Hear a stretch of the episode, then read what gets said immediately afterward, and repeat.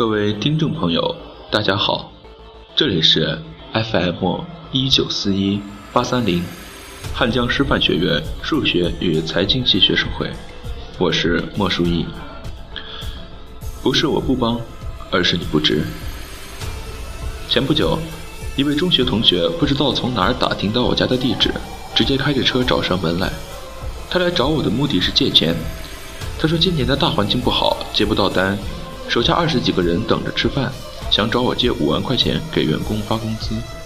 他足足倒了半小时的苦水，自己创业有多辛苦，上家有多难伺候，手下有多难管，合同有多难谈，最后要我看在老同学的情分上帮帮他。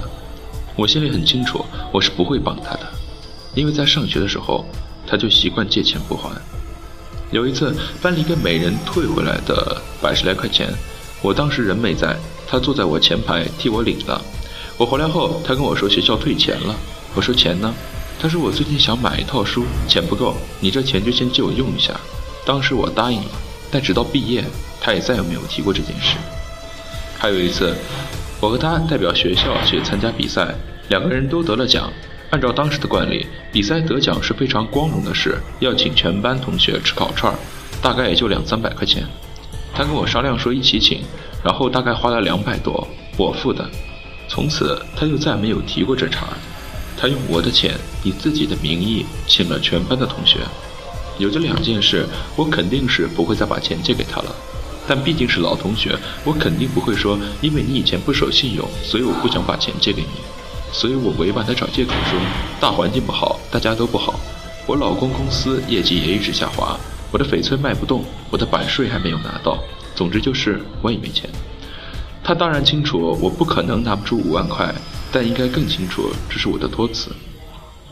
但他没有理会我这茬，想了想说五万拿不出来，三万有吗？我坚决摇头说没有。他继续往下降，那两万呢？我当时有个严重的感觉。他就是来骗钱的。最后他降到一万，我都有点不耐烦了。都自己开着车，开着公司，这一半能有什么用？够吃饭还是够油钱？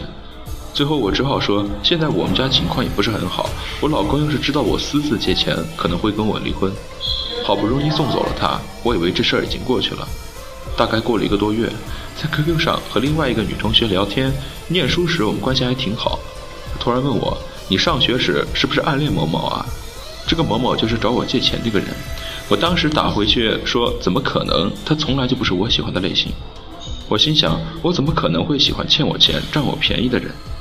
他继续打过来说你是不是不好意思承认？我说我不好意思个头啊！你听谁说的？他告诉我说就是那个同学亲口告诉别人的，还说因为我喜欢他，他不喜欢我，所以我现在对他很冷漠无情。当时我的感觉就像是吞了无数只苍蝇，人品果然是一脉相承的。念书时人品不好，进了社会，人品还是好不到哪儿去。我明明白白的告诉我同学，要是有机会，你就告诉他，别因为我没有借钱给他，就到处抹黑我。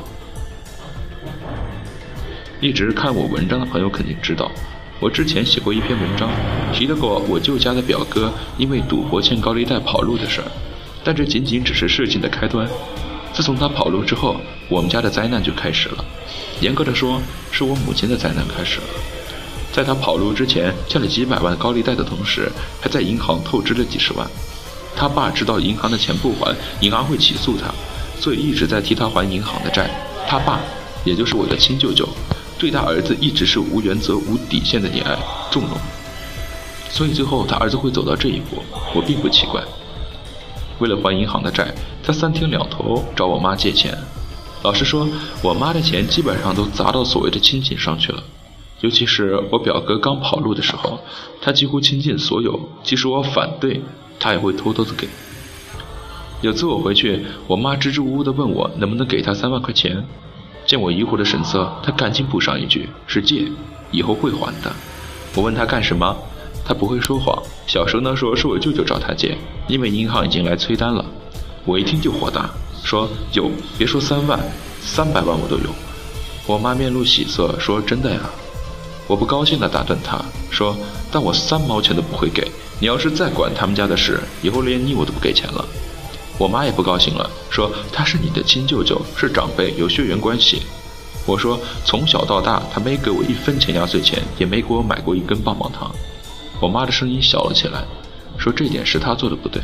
我说既然他没有对我付出过什么，我凭什么要顾及亲情，给自己添堵？当我妈告诉他说没有钱的时候，他是这么回答过的。他说还是兄妹呢。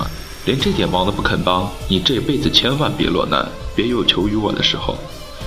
我妈跟我说的时候可伤心了，但是我并不以为然。就算是有求，也不至于求到一个毫无能力的人身上。这世上的人，一种是值得帮助的，一种是不值得帮助的，跟血缘没有关系。要是分不清这一点，陷入到恶心的亲情中，就无法自拔了。希望大家可以在生活中找到值得自己帮助的人。俗话说“救急不救穷”，大概也就是这个道理吧。好的，那这一期就先到这里吧。喜欢我们的小耳朵可以订阅荔枝 FM 一九四一八三零，或者添加官方公众 QQ 号二零六二九三六二零四，也可以添加微信公众号 FM 一九四一八三零，或者直接文字搜索“我走在你心上 FM”。有任何问题都可以和我们一起探讨。